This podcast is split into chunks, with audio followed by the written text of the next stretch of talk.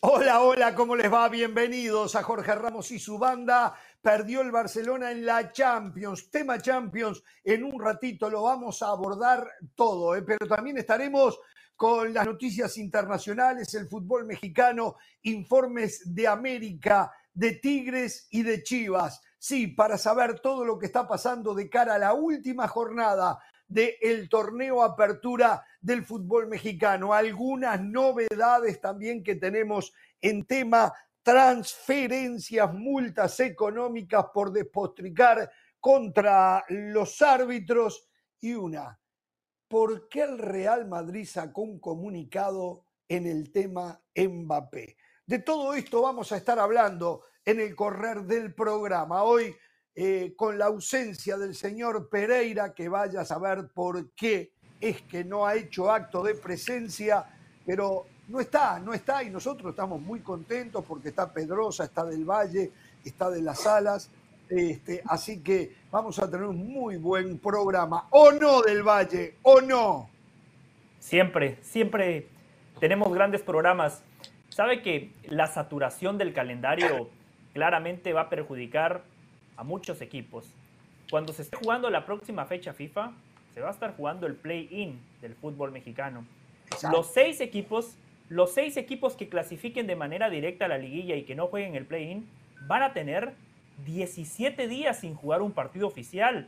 Eso claramente le juega en contra al América, un equipo que está embaladito, un equipo que quiere que la liguilla arranque ya, porque el equipo gana, gusta, golea. La única buena noticia es que esos 17 días podrían ser utilizados para recuperar a futbolistas importantes. En el tope de la lista, Diego Valdés, quien ha sido el mejor de las Águilas en este torneo.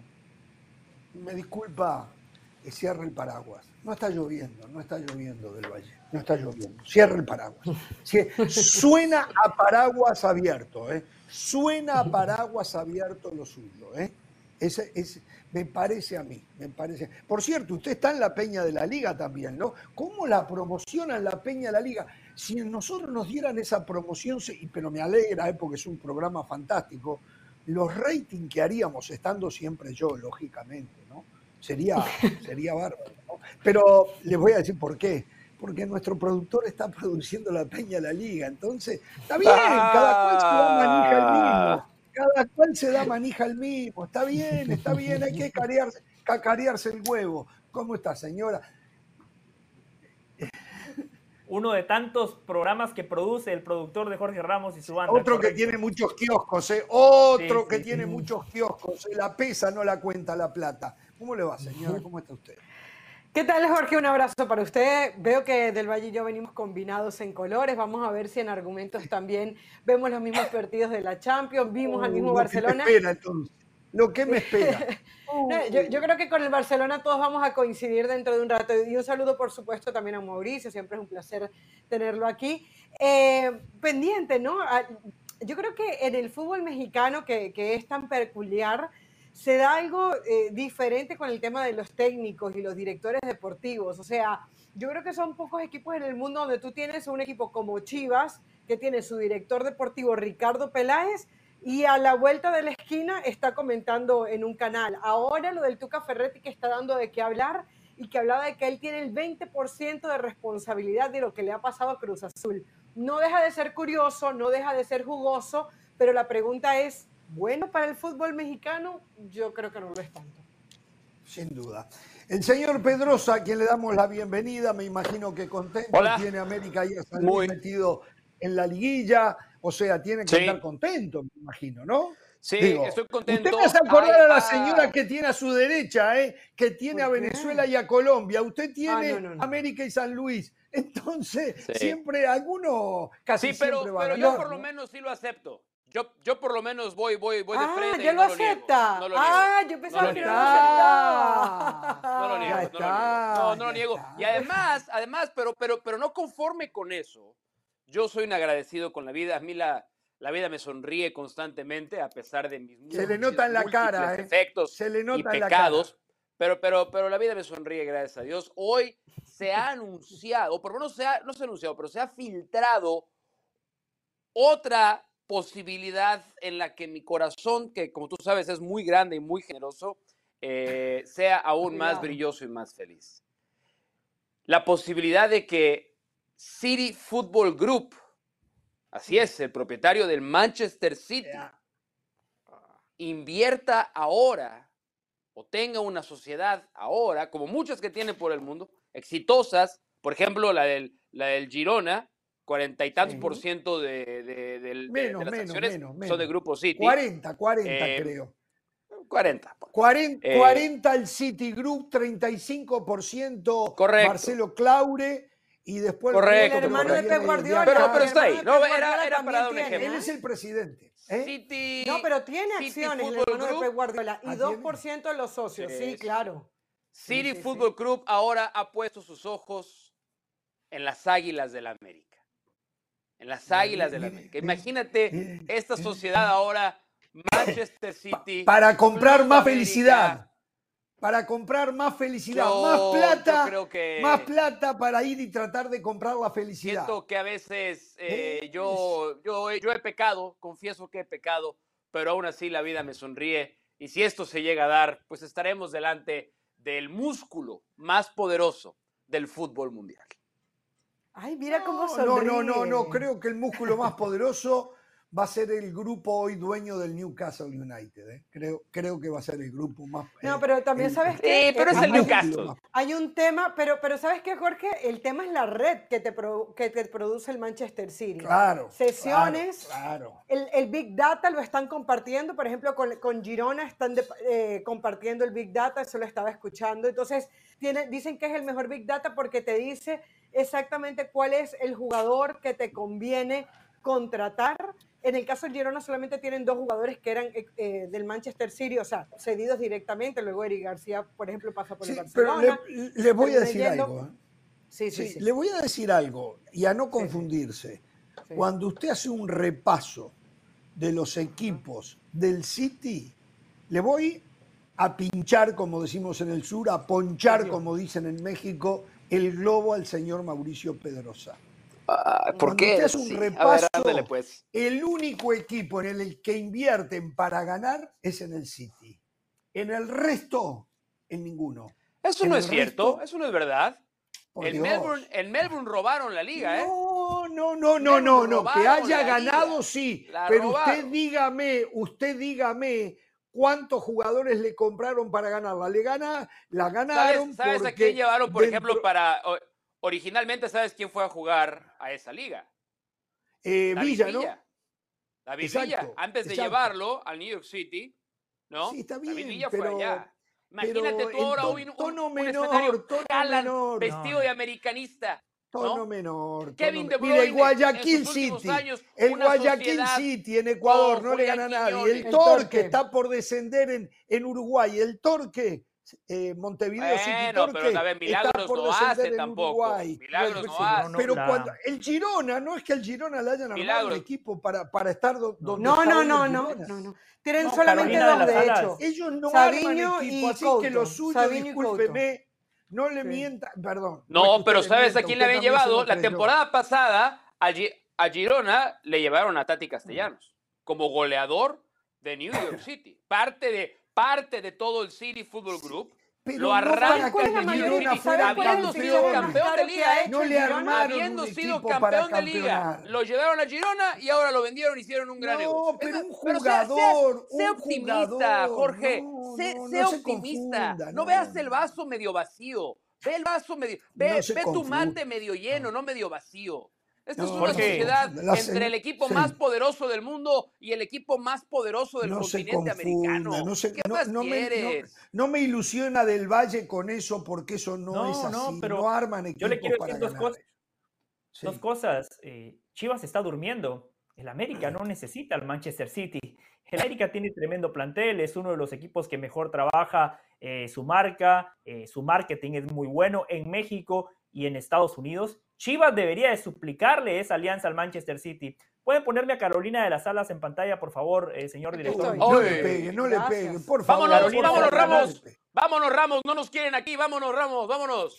Carolina de ¿eh? las Alas, del lado de la verdad. La felicito, Carolina. Jorge y Mauricio discutiendo si la inversión extranjera. Carolina tocó las teclas correctas. Muy bien, Carolina, amiga de la preparación. La alianza que incluye eh, acceder a las áreas de especialidad del Manchester City, como lo mencionaba Carolina de las Alas, tecnología patentada, como lo mencionó Carolina de las Alas, mejores prácticas y asesoramientos estratégicos eh, en todas las estructuras de los clubes, también asesoría sobre la metodología de entrenamientos y visorías. Aquí no habla absolutamente nada de inversión extranjera, Carolina. ¿y qué dije yo? Que no le arman un equipo para ser campeón. Eso se lo dije yo. Fui mucho más simple. Nadie dijo que lo va a comprar, ¿eh? Poder de Nadie dijo que lo va a comprar. Tengo que leer toda la, leer toda la estadística. No arma equipo la felicito, para ser Carolina. el City. No arma Carolina, muy bien. La felicito.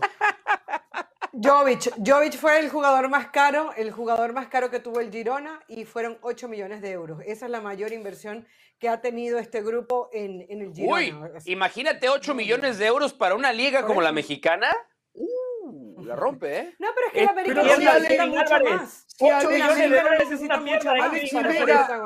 no, ya dijeron que fue falso esa frase. No le da ni para comprar a Alexis Vega, vale 15 millones Alexis Vega. No le da ni para comprar a Alexis Vega. ¿Qué está Valía 15 millones Alexis Vega. Hoy vale 15 millones, pero de pesos es lo que vale Alexis Vega. Atención con esto, ¿eh? Y esto no es ni título, simplemente curiosidad de lo que hoy me enteré en un programa eh, de, colegas tiktokeros eh, que hacen esos programas en streamer, este, le preguntaron al turco Mohamed si te llama Juan Román Riquelme para dirigir a Boca. Boca está buscando técnico, aunque yo no creo que vaya a haber técnico antes de enero, porque... Hay elecciones. Eh, hay elecciones, correcto pero le dijeron, si te, porque está sonando el nombre de, esta, de este técnico, eh, si te llama Juan Román Riquelme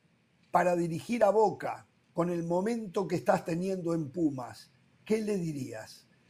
El turco Mohamed dijo, le diría que sí. Le diría que sí. Vamos a Qué dolor en el corazón para los de Pumas.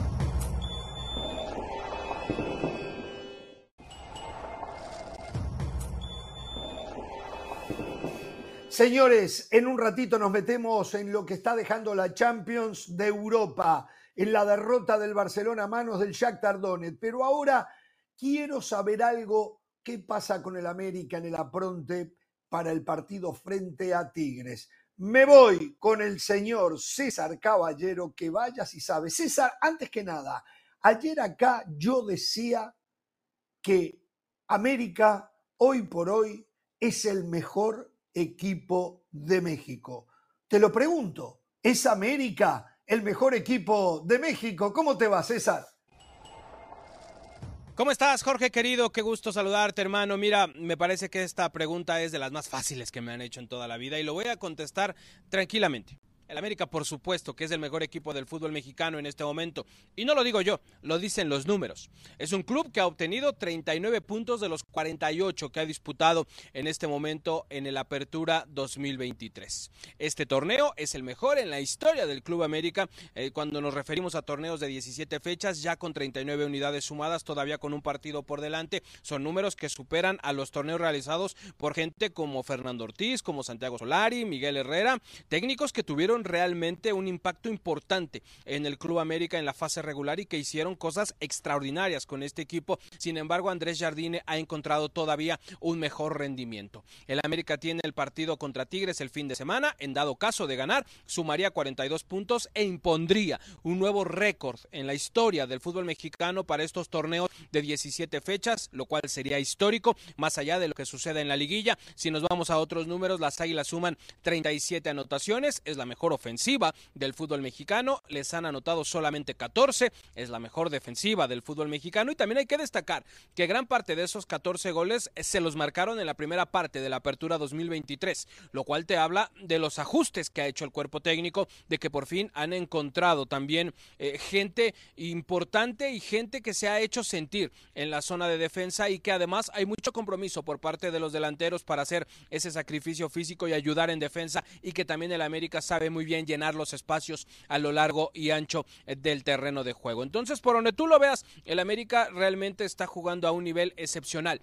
¿Cuál es el gran problema para las Águilas? Que si no son campeones, el fracaso todavía va a ser más grande. El americanismo espera que todos estos números que te acabo de decir se vean reflejados en la liguilla y que termine toda esta historia con el título 14. De no lograrse, va a ser un rotundo fracaso para la institución y estoy seguro que también Andrés Jardine y su grupo de jugadores van a llegar a la fase final con una presión todavía más grande por todo esto que han hecho que es extraordinario durante estas 16 jornadas de liga y todavía el partido que aún les resta por delante. Hablemos también de la actualidad del América. Eh, van a visitar a Tigres el próximo sábado en el Estadio Universitario. Hoy regresaron a los entrenamientos, pero lo hicieron con tres ausencias. La primera de ellas, Kevin Álvarez, el lateral derecho del América y de la selección mexicana, presentó un fuerte cuadro gripal acompañado por fiebre. Vino aquí al club, fue revisado por el cuerpo médico y ellos tomaron la decisión de que Kevin regresara a su casa, descansara y dependiendo su evolución se va a reincorporar en los próximos días al entrenamiento azul crema. Por otra parte, Leonardo Suárez sigue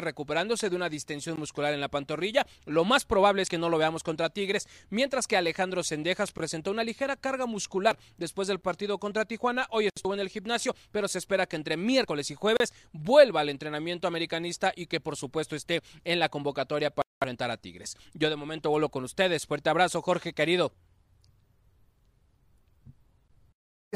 Sabemos que estás apurado. Bueno, eh, yo digo, César, me cuando escucho a César, eh, eh, me parece escuchar a José del Valle, lo cual está instalada la postura esa, que el no ser campeón es un fracaso. Yo digo, qué lástima, ¿no? Que no puedan ser felices por un ratito, aunque sea porque están temerosos constantemente de fracasar al no lograr el campeonato. En el fútbol y en muchas partes de la vida del ser humano se pierde más de lo que se gana. Pero cuando se gana, se disfruta al máximo. Pero aquellos que tienen un buen camino no son felices, no son felices, porque siempre están con el pendiente de si podrán ganar. Si no, son todos unos burros, no sirve para nada todo lo que hicieron eh, y son unos fracasados. Qué horrible tiene que ser. Jorge, hay una frase muy bonita que aplica para la vida. Que, hay, una, hay una frase muy bonita que aplica para la vida. Escuche esto. Quien vive en el pasado vive en la nostalgia y quien vive en el futuro vive en la ansiedad. Bueno, es, está bien. eso, ¿no?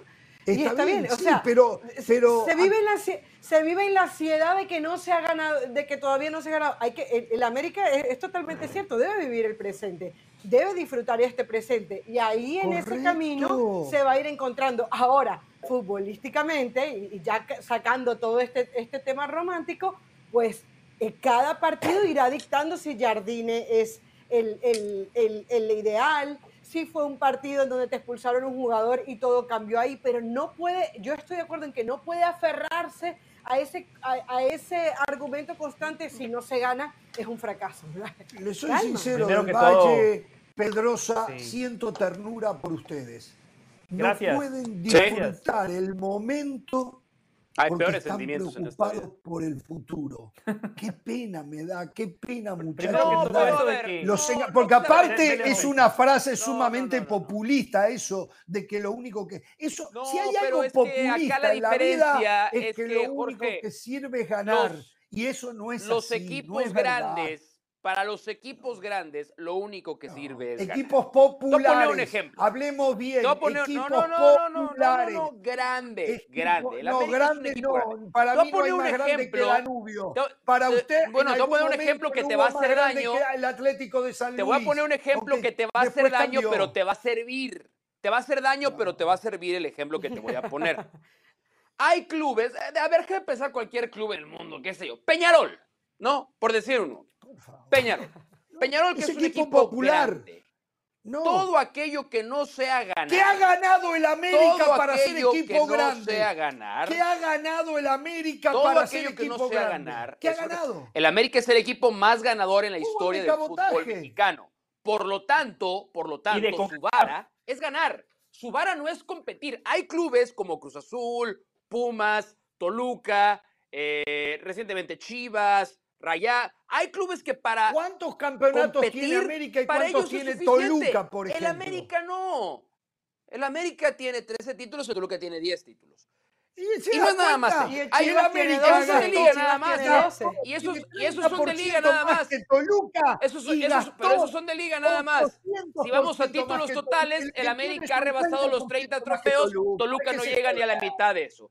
Pero, pero cuando hay un club, lo que pasa es que tú, como tienes la desgracia de no seguir a un club grande, tu nivel ni Dios permita, ni Dios permita. Tu sería parte de la manada. Jorge. Sería parte de la manada. Que estamos acostumbrados a reconocer a equipos ganadores. No, no, no, bueno, la vara está puesta en otro nivel y gente como tú lo tiene que entender, porque si no engañas a la gente engañas al, a que a mí me gusta llamar el Son equipos populares. El neoamericanismo, por gente como tú, va a pensar que ganar el trofeo Santiago Solari es suficiente. Pero afortunadamente existimos gente como José del Valle y yo que les decimos a estos muchachos del neoamericanismo. mucha ternura por ganar. ¿eh? No ganar tengan temor de ser felices, muchachos. Disfruten el momento, no tengan temor de ser felices. Dele, dele, eh, primero que, todo, Mauricio, gracias por venir, Mauricio. Muchas veces siento que no, de nada. en este es mi obligación, me calendarizaron. qué, bueno, qué bueno tener a un compañero que puede devolver una pared. A veces es difícil jugar solo, Mauricio, porque esto, como el fútbol, es un deporte de equipo, ¿no? Es un colectivo. Jorge, por favor, no engañe más a la gente. Yo no digo que el que pierde es estúpido, el que pierde es burro. Esas son palabras suyas, por favor. Deje de caracterizar mi punto de vista con palabras. Y de Ricardo Peláez también. segundo, segundo, Mauricio lo acaba de explicar muy bien.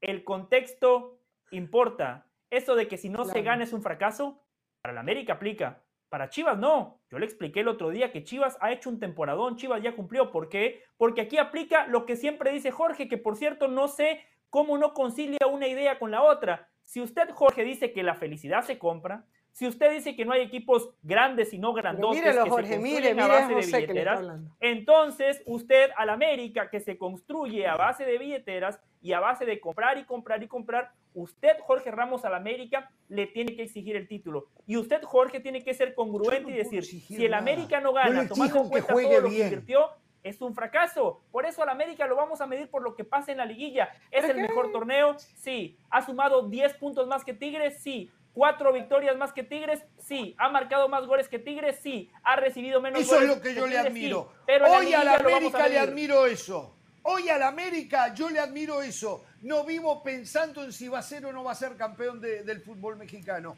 Hoy al América, y le sugiero a los que no son enfermizos con el tema del título, que disfruten, que no tengan temor de ser felices. Pero que se están yendo los momento, El buen juego, cómo apabullan por momentos al rival de turno, cómo llegan constantemente, no tienen un abanico de posibilidades, cosas que hay que disfrutarlas, muchachos. Después una decisión arbitral que normalmente no lo perjudica a la América, pero podría darse una pelota en el palo, una, mala decisión. Yo, oye, José, José, lo robaron. Permítame José, ayúdame en algo, José. Estamos yendo al extremo, porque aquí es cuando uno dice que el contexto importa.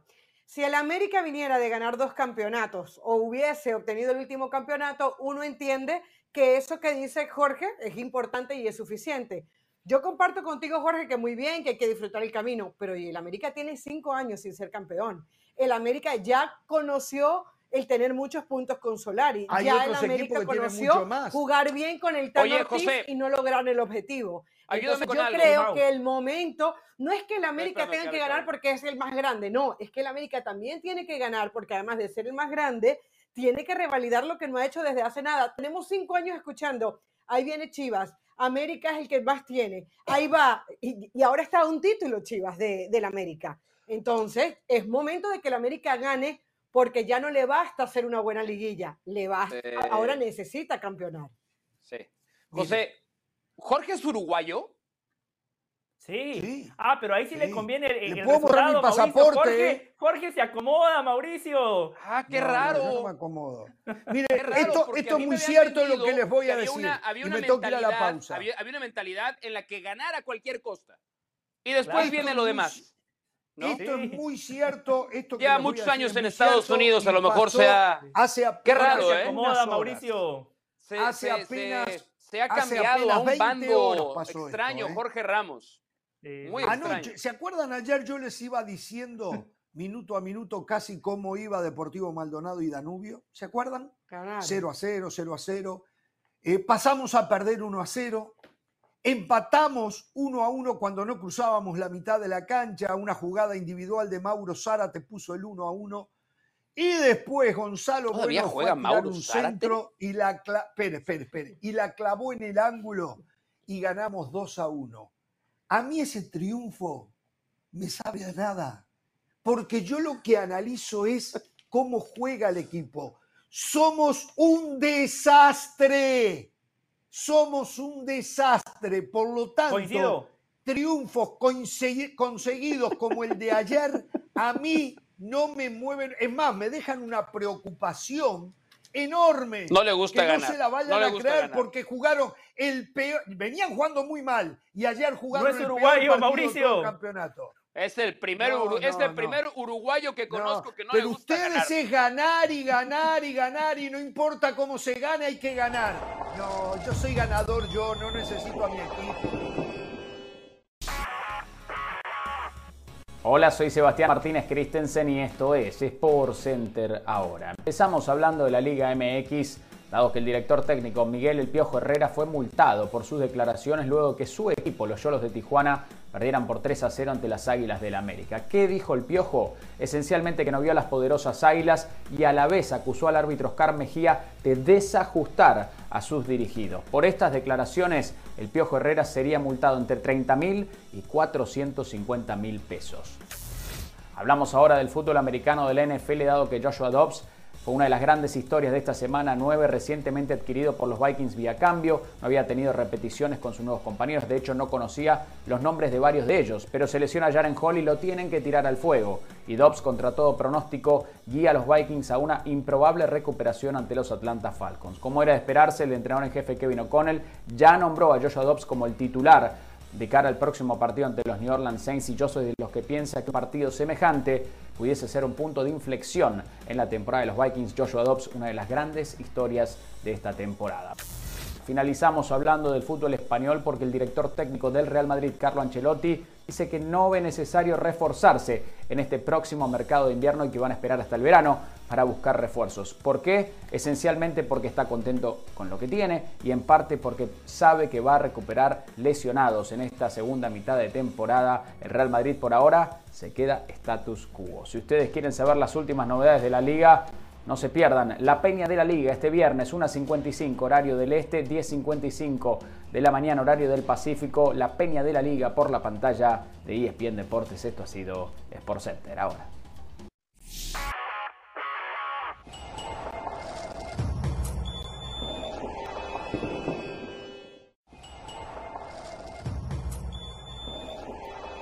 En un ratito vamos a estar en Guadalajara con Jesús Bernal para el informe de Chivas de cara al partido frente a Pumas, que es importantísimo ¿eh? para ver si el momento que ha mostrado desde el resultado, no tanto del juego, por lo menos en mi opinión, y como yo siempre opino del juego y no del resultado, eh, a ver si Chivas puede sostener ese andamiaje frente a un Pumas que anda muy, pero muy bien. Pero primero nos vamos al norte, nos vamos a Monterrey. Nos vamos con el señor y compañero, amigo y un hombre que sabe todo lo que pasa alrededor de Tigres, Óscar Gallardo, a quien ya saludamos en el saludo. Óscar, la feligresía de Tigres quiere saber qué es lo que está pasando con el equipo de Robert Dante Siboldi. ¿Cómo te va? Saludos. Qué gusto me da saludarte, Jorge Ramos. Fuerte abrazo para ti, por supuesto, para toda la banda desde el norte de México. Nos encontramos en San Nicolás de los Garza de cara al compromiso del próximo sábado en este volcán universitario. Los Tigres estarán recibiendo al equipo de las Águilas del América. Un partido interesante entre los clubes que hasta este momento se encuentran en la parte alta de la tabla general. Y una buena noticia para Robert Dante Siboldi es que André Pierre Gignac se pudo recuperar del golpe que sufrió en la cadera en el compromiso ante el Club Atlético de San Luis el pasado sábado y este martes entrenó al parejo de sus compañeros en prácticamente toda la sesión. Primero en el ejercicio físico, ahí estuvo Gignac, después en el fútbol en espacio reducido, en donde el atacante francés pudo anotar muchos goles y uno de estos tantos de volea. Así lo dejó a conocer Gignac en sus redes sociales, publicó un video, publicó unas fotografías. Sin embargo, nos han comentado en la interna Aurea Azul que Gignac no realizó la última parte del entrenamiento. Se trató de un ejercicio físico, sin embargo, nos comentaron que no estuvo por un tema de precaución, ya trabajó en el 90% de los ejercicios al parejo, por lo cual podría ser considerado para el partido ante el América el próximo sábado. Ya pues restan los últimos días de esta semana para saber si Robert Dante Siboldi podrá utilizar a André, esperará al atacante francés en el tema físico, cómo llega al fin de semana, pero por lo pronto hoy ya al parejo en el 90% de los ejercicios. Y en el tema de las rotaciones, bueno, pues ayer comentaba Antonio Sancho en este volcán universitario con la prensa que pudieran existir algunas eh, rotaciones para este compromiso ante las Águilas, ya que Nahuel Guzmán, Diego Laine, Sebastián Córdoba cuentan con cuatro tarjetas amarillas, una amonestación más y se perderían el primer compromiso de la liguilla, por lo cual todavía se está evaluando si existirá una rotación para cuidar a estos futbolistas que están amonestados en cuatro ocasiones en este torneo mexicano. También ver cómo llega André Pierre para este fin de semana. Por otra parte, este día los Tigres tuvieron una comida en las oficinas de la cementera que es dueña de este equipo felino y se les reconoció por el pasado campeonato ante las Chivas. Es el reporte de los felinos, regreso hasta el estudio. Muy bien, fantástico. El saludo para ti, Oscar. Tenemos que hacer la pausa. Ya nos vamos a meter en la Champions, pero vamos a ir a Guadalajara, reitero, con Jesús Bernal. Vamos a hablar de otros temas. ¿eh? ¿Por qué el Real Madrid publicó un comunicado de prensa en el tema Mbappé? Vamos, pausa, volvemos.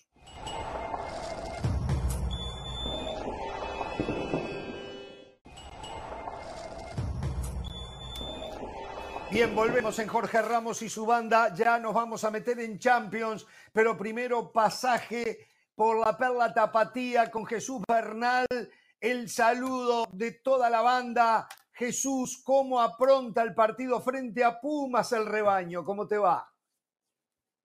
Saludos Jorge, buena tarde para ti y para toda la banda aquí desde Guadalajara, eh, con unas chivas que este martes comienzan su preparación del enfrentamiento ante los Pumas del próximo día sábado. Ya con el boleto a la liguilla en la mano, nadie se los va a quitar. Segunda liguilla conquistada de forma consecutiva, algo que no ocurrió en la era de Ricardo Peláez y que nos tendríamos que ir hasta la época de Matías Almeida, que fue la última ocasión en que sucedió eso. De hecho, clasificó a Chivas eh, en tres ocasiones a la liguilla de forma consecutiva y fue hasta la tercera donde conquistó el título de liga. Evidentemente, Chivas está muy cerca, Jorge, de, de alcanzar el primer objetivo que se plantearon que era clasificar entre los cuatro primeros de la tabla general. Para esto necesitan vencer o empatar con Pumas para asegurar esta situación. De lo contrario, si Chivas pierden, automático Pumas los pasa y descenderían al quinto sitio de la tabla general. Así es que el tema todavía está ahí latente de, esta opción, pero el primer objetivo es ese. Y después está claro, buscar el título. En Chivas entienden que se quedaron en la orilla el semestre pasado y hay esta sensación de revancha después de lo que ocurrió con América, con Monterrey y con Tigres en este campeonato, por lo que la mente del rebaño es ese, clasificar entre los primeros cuatro y luego entonces buscar el título. Si bien los números de Belko Paunovic son muy positivos y ha superado prácticamente a cualquier técnico que ha arrancado un proceso en Chivas, ya con una final a cuestas, con 61 puntos en lo que va de este año, sumados en dos torneos y todavía con la posibilidad de hacer 64, la cuenta pendiente evidentemente es el título de liga. Si es que Chivas estará planeando esa situación, la afición aquí en Guadalajara prácticamente lo exige porque entiende que el equipo eh, puede, a pesar de que hay escuadras poderosas como América, como Monterrey, como Tigres, la gente está empujando y alentando al equipo para conseguir esta parte y se considera en Chivas que bueno, una vez clasificando, evidentemente hay con qué pelear. El equipo se logró reponer de ese 4 por 0 ante la escuadra de los Tigres. Han venido ya con dos victorias consecutivas, Querétaro y Cruz Azul, que le han permitido situarse justo ahí en ese cuarto lugar al equipo de las Chivas. ¿Qué es a lo que aspira? Su máxima aspiración, ser segundo. Es complicado porque Monterrey tendría que perder el duelo del próximo día miércoles contra el equipo de Santos y después contra Querétaro en la última jornada. Además de que Tigres también pierda su partido y Chivas combinarlo con una victoria. Pero ahí estará oscilando el rebaño entre el segundo y el quinto sitio, que es lo menos a lo que puede llegar en este torneo. Es lo que tenemos desde Guadalajara. Regreso contigo y con toda la banda al estudio. Saludos. Gracias Jesús. Y aunque ahí abajo dice el objetivo de Chivas es el título, yo siento, escucho a Jesús eh, que disfruta más el camino. No, no, no, lo encuentro Otra Tan, tan presionado como escuchaba, por ejemplo, a César Caballero. Jesús está disfrutando este momento. Será una frustración si después no consiguen el título, pero creo que... Está resignado, que es distinto el equipo y eso que Chivas sacó al América el torneo pasado, ¿no? Eh, ¿Cómo, cómo? Y eso que Chivas sacó al América el torneo pasado. Sí, exacto, exacto, exacto. Pero, pero tiene una eh, explicación. Lo que dice Jorge es la vida. Sí. No, no, pero lo que dice Jorge es cierto. Jesús está más relajado. Por supuesto que sí, porque cuando arranca el torneo, Mauricio, Carolina, Jorge y yo que sabemos un poquito de fútbol, a Chivas no lo damos como favorito para ganar el torneo. O sea, cualquier persona de fútbol que tiene un conocimiento mínimo del fútbol mexicano, sabe que América, Tigres y Rayados son los favoritos a ganar el título. ¿Por qué Jesús lo celebra? Porque antes de la llegada de Paunovic y de Hierro, Chivas era un equipo mediocre y perdedor, que cada vez que se clasificaba a la liguilla era por la puerta de atrás, de panzazo, vía repechaje. Con Paunovic llegaron a una final, la perdieron, en gran parte por los cambios de Paunovic, hay que decirlo. Segundo torneo de Paunovic, los clasifica de manera directa. Por supuesto que ellos disfrutan el camino, Jorge, porque saben que en, la, e, e, en el objetivo final no tienen ropa para esa fiesta. A ver, eh, de nuevo, yo creo que hay que aprender a vivir la vida e ir disfrutando la medida va. No podemos, a ver, no podemos pasar por la vida para saber si el día anterior a irnos de esta vida logramos todos nuestros objetivos, lo que hayan sido. Pero, Jorge, tú estás hablando de la vida y el fútbol es diferente, ¿eh? no, el fútbol para muchos es como la vida, la vida, es como la vida. Y el fútbol es diferente, el fútbol de, este nivel es otra cosa. Permítame. cuando hablan de fracaso, Mauricio y el señor del Valle, cuando hablan de fracaso, y hace un ratito ustedes me dicen que el América tiene, y no me dicen ustedes, son los números reales, 13 títulos y Toluca tiene 10 títulos, eso es un fracaso enorme para el América. Un equipo que le ha mentido a la gente, le ha hecho creer a la gente que están hechos para ganar, que se gastaron 800% más que los choriceros y ganaron 30% más nada más. Es un gran fracaso. El equipo, según la medida de ustedes, es un equipo fracasado, muchachos. Eh, eh, esa, es una, es una manera. No, está bien. Hay muchos prismas. Tú eliges el que más, el que más te conviene y estás en tu derecho a hacerlo. Eh, no quiere decir que estás en lo correcto. Decía un amigo, es factual. Es factual. No, no, no. No, no, no, no lo creo que sea. No, no creo que lo sea. Pero independientemente de eso, porque fíjate cómo son las cosas, estamos hablando de Chivas y volviste a llevar la conversación a la América, eso es el América, ¿no? Efectivamente, el América eso es. se comienza a hablar de Chivas, se termina hablando de América. perfecto. Está muy bien, está muy bien. Ahora, el tema con Chivas es este. El tema, el tema con Chivas es este. Eh, cuando tú pones en una balanza lo que han sido las últimas temporadas de Guadalajara contra las últimas temporadas del América. En este camino que tú eh, con mucha pasión le pides al aficionado que disfrute, que viva, que no sufra, que lo abrace. La, la, gran diferencia es que el americanista, que no te confundas, ¿eh? sí disfruta estos torneos regulares, sí disfruta el domingo a domingo, sí disfruta ganar, gustar y golear, claro que lo disfruta, pero no pierde de vista el objetivo principal que es ser campeón. El aficionado del Guadalajara no, porque el aficionado del Guadalajara hoy ve el título como una utopía, como algo que no es real. Entonces, como lo mostraba Jesús Bernal, pues no le queda más que, como dice Mike Tomlin, sonreír ante la cara de la adversidad. Porque hoy Chivas está delante de un montón de... Mike Tomlin es eh, uno de los entrenadores más importantes en la historia de la NFL, Coach T, ¿no? El coach de los Pittsburgh Steelers. Acá hablamos Chivas del sonríe, fútbol. Chivas sonríe ante la cara de la adversidad. Del que se juega con los pies. Del que se juega con los pies y se persigue el doping. Hablemos de ese fútbol. Del que se juega con los pies y se persigue el doping. Que quede claro. ¿Estás seguro que se persigue siempre? Sí, de eso no tengo ah. duda. No quiere decir que no haya quien no se dope, ¿eh? pero que lo persigue el ah. fútbol, lo persigue el doping. Sí, sí, sí, sí. No, no, estoy diciendo que no haya quien no se dope. Puede que sí, puede que sí. Bueno, señores, este, vamos a hacer la pausa. Ya nos vamos a ir porque Del Valle lo exigió, y esto lo voy a decir, es confidencial, pero Del Valle exigió que quiere saber cómo está el Real Madrid para mañana. Por lo tanto, vamos a estar desde Madrid con Rodri Fáez para que nos cuente qué pasa con el Real Madrid. Va a jugar el que seguramente muy pronto se prenderá la maquinaria para catapultarlo a balón de oro. Va a jugar Bellingham.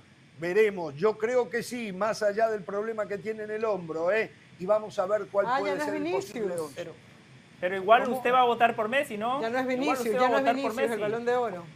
Eh, oh, hablando de balón de oro, y ya nos vamos. Ustedes saben que la UEFA ahora se une al periódico eh, del Balón de Oro. Noticia de la o sea, olvídense, seguimos sacando los mejores jugadores del mundo en Sudamérica, pero chances si no van a Europa no tendrán de ganar uno. Volvemos.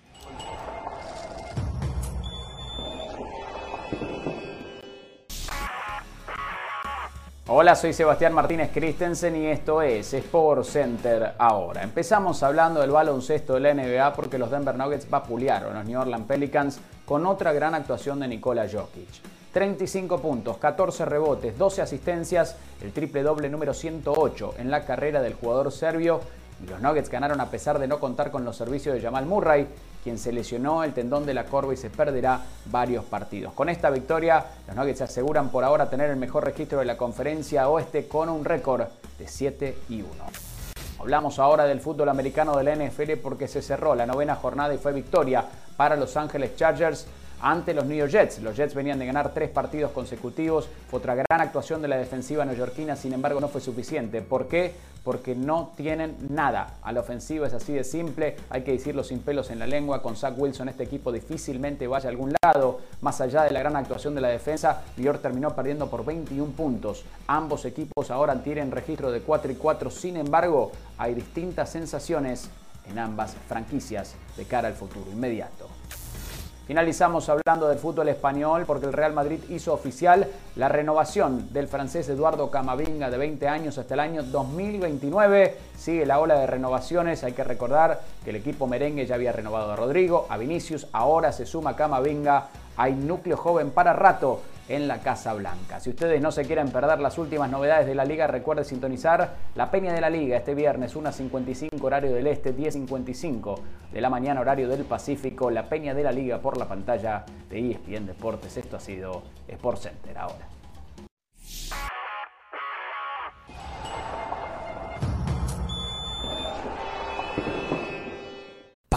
Determinación y constancia es lo que te hace campeón y mantiene tu actitud de ride or die baby.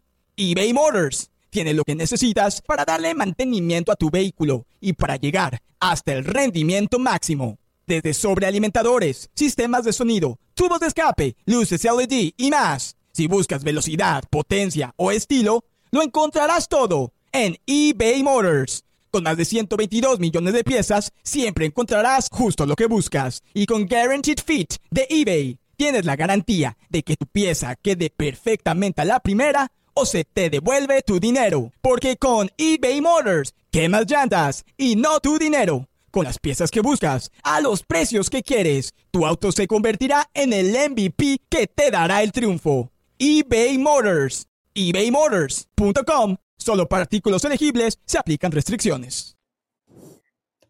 Muy bien, señoras y señores, fue jornada de Champions hoy, jornada de Champions mañana. Vamos con los resultados finales eh, del día de hoy, donde la sorpresa mayor sin duda fue la derrota de Barcelona. Pero arranquemos con el grupo E, donde el Atlético de Madrid le pasó por arriba al Celtic de Glasgow, de Escocia, 6 a 0. Sí, que un equipo del Cholo Simeone haga seis goles es casi eh, una utopía. Hay que aclarar que el Celtic a los 23 minutos del primer tiempo, por la expulsión de Maeda, se quedó con un hombre menos. Fueron dos goles de Griezmann, dos goles de Morata, uno de Lino que vuelve y otro de eh, Níguez. En ese mismo grupo. Que ya ha goleado. Ojo, ojo, Jorge. No, no ha cambiado el equipo del Cholo Simeone, o sea, tiene, tiene formas muy parecidas a lo que hace, pero mata cuando le dan la posibilidad. Fíjese el 7-0 que marcó el otro día en la liga. Eh, otro partido, creo que fue el, al Celta de Vigo, si no me, si no me falla la memoria, fue, fue 3 0. O sea, es de los equipos más goleadores del torneo. Lo que pasa es que luego en las formas del partido se termina muchas veces eh, eh, cerrando mucho el arco de Oblak, pero cuando puede matar lo hace. En este grupo el Lazio le ganó al Feyenoord por 1 a 0 gol de Immobili. No vi el partido, vi pedacitos del partido, pero el Bebote Jiménez jugó, en mi opinión, de lo poco que vi, muy bien le sacó una abajo el portero de Lazio impresionante y después un cabezazo que se fue, exacto, un pedacito hacia afuera nomás.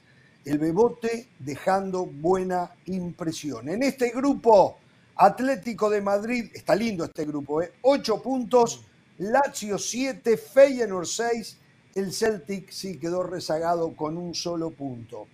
En el grupo F, el Borussia Dortmund de local le ganó al Newcastle United por 2 a 0 y el Milan le acaba de ganar 2 a 1 al Paris Saint-Germain, que no le alcanza con Mbappé ¿eh? al Paris Saint-Germain ni con Grupo de la muerte, está, está, está cumpliendo el grupo de la muerte, ¿eh?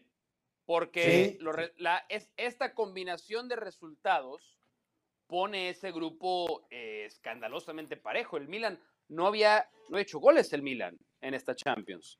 Y el Paris Saint Germain traía cuatro victorias consecutivas. El Newcastle tuvo muchas ausencias para ir a jugar a Dortmund. A lo mejor todavía eh, pasando la resaca del último fin de semana en la victoria del Arsenal. Pero está cumpliendo. Mucha gente no le gustaba el grupo de la muerte y está Déjeme contar cómo está el grupo. Siendo lo que esperábamos. El Dortmund siete puntos, el Paris Saint Germain seis, el Milan cinco Newcastle United 4. 7 el puntero, 4 el último. Tres puntos de diferencia, todo sumamente apretado. Vayamos al grupo G. El Estrella Roja de local perdió con el Leipzig 2 a 1. El Manchester City, no lo vi, 3 a 0, le ganó al Young Boys. Pero atención, yo calculo que el Manchester City reguló, porque inclusive el Young Boys se quedó con un hombre menos a los 8 minutos del segundo tiempo.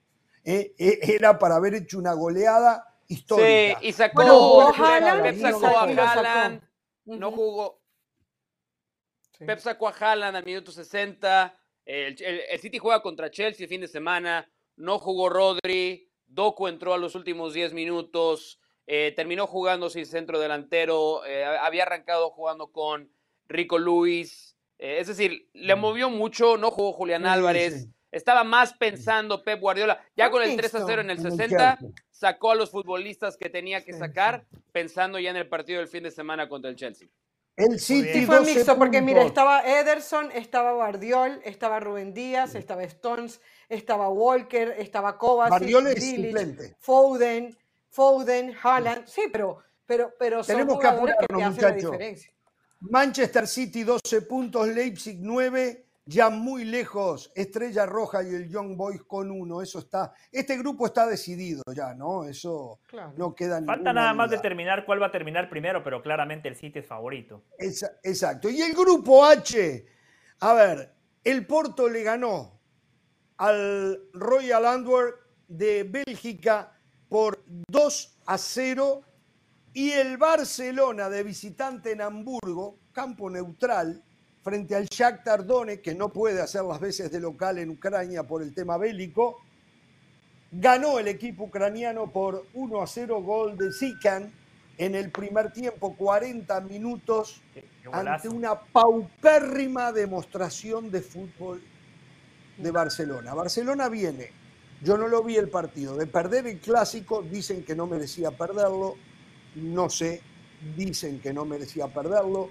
sé que no merecía ganarle a la Real Sociedad y sé que hoy perdió y perdió bien y si no es por Ter Stegen, el resultado hubiese sido más amplio.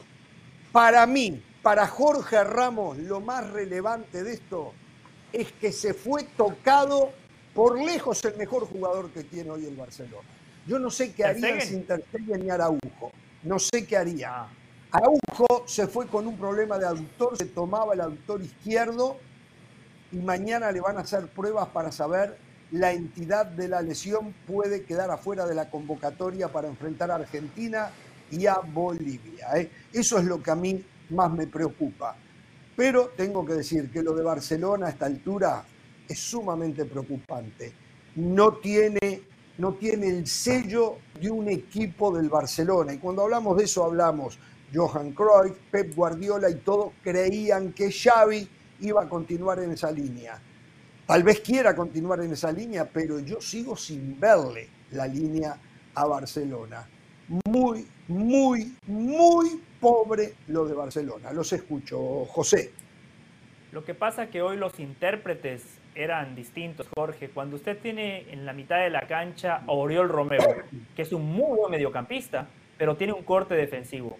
Cuando tiene a Gaby, que es un muy buen futbolista, muy completo, pero tiene más corte Real Madrid que Barcelona. El único de la sala de máquinas que hoy tenía el Barcelona que cumple el perfil, el ADN Fútbol Club Barcelona, es Gundogan. Un futbolista fantástico, de buen pie, con una gran visión de cancha, siempre arriesga en el pase, maneja los tiempos. Este Barcelona claramente ha extrañado muchísimo a Pedri y a Frenkie de Jong.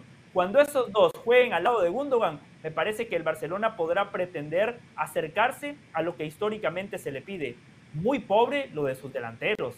Rafinha. Oh. Qué lejos está Rafinha de ser un futbolista de selección brasileña de fútbol. O sea, Rafinha estuvo en el pasado mundial. Luce como un jugador totalmente intrascendente, no se involucra en el juego, no gana los duelos individuales. De Ferran Torres no me sorprende. Ferran Torres siempre fue un futbolista normalito. O sea, Guardiola le dijo, andate, aquí están las puertas abiertas. Cuando Guardiola... yo le voy a decir una cosa, ¿eh? del, mundo, del Valle, yo le digo algo. Yo hoy sacaba a Lewandowski y dejaba a Ferran Torres de nueve. Lo de Lewandowski es espantoso. Es espantoso. No gana, en el, no tiene uno a uno. Recibe de espalda y lo terminan siempre anticipando. Necesita la pista de un aeropuerto para darse vuelta. De vez en cuando la encuentra y la manda a guardar y con eso va arreglando. Y los que leen números creen que eso es bar. No, da una asistencia. Pero hay un porqué, ¿no? No puede. yo sé, porque no tiene juego por afuera, porque no lo tiene. No, o sea, ¿eh? eso uno. no, tiene juego por afuera y viene saliendo de una lesión. O sea, una cosa es tener el alta médica. Bueno, pero entonces eso aplica a Rafinha. Lo de Rafinha también aplica, viene saliendo de una lesión. Sí, pero la lesión de Lewandowski fue una lesión más severa. Y por eso las críticas a Xavi, porque si ustedes se dan cuenta, no hizo ningún golpe al pizarrón. Dejó a Lewandowski, dejó a Gundogan, y los cuatro cambios que hizo fue hombre por hombre, o sea, posicionalmente, tácticamente, no se le cayó una idea hoy a Xavi, porque, a ver, el Barcelona tenía la pelota por, porque el Shakhtar eh, al final le entrega la pelota. Pero luego, en profundidad, este equipo fue una lágrima el día de hoy. Eh, el otro día contra la Real Sociedad tampoco merecía ganar. Entonces, en un partido jugando contra el Shakhtar Donetsk, que te llegó dos veces, que remataste una sola vez al arco, que tuviste que meter en el segundo tiempo a Joao Félix, a, a Valde, para, eh, hizo cuatro cambios de una vez al minuto 59. Xavi quiere decir que eh, no le da la vuelta al equipo. A ver, hoy el gran, el gran apuntado es Xavi, porque es inexplicable cómo hoy, necesitando el Barcelona un solo gol, ante el Shakhtar jugando en terreno neutral no fue capaz de hacer, no digo yo la diferencia, un, un golito que le diera esa tranquilidad. Yo voy a defender a Xavi. Em, es muy difícil encontrar una idea y un sistema cuando jornada a jornada hay que cambiar el equipo. Y el entrenador busca soluciones, pero tiene un número limitado de recursos para encontrar esas soluciones.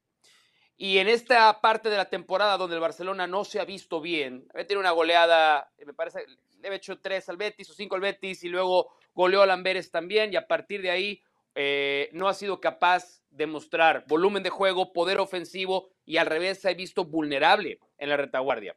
Todo esto ha coincidido con la ausencia de Frenkie de Jong, que es el verdadero equilibrio de este equipo. Y alrededor de Frenkie de Jong, Xavi ha tenido que a veces que hasta improvisar formaciones, sistemas, ideas, filosofías.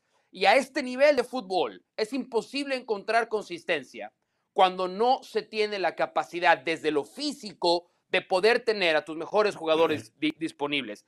Hoy para mí creo que también Xavi no es perfecto, ha cometido algunos errores, pero entiendo por qué comete los errores Xavi, porque está en la desesperación de querer jugar de una manera, pero no tener a su disposición a los futbolistas para hacerlo.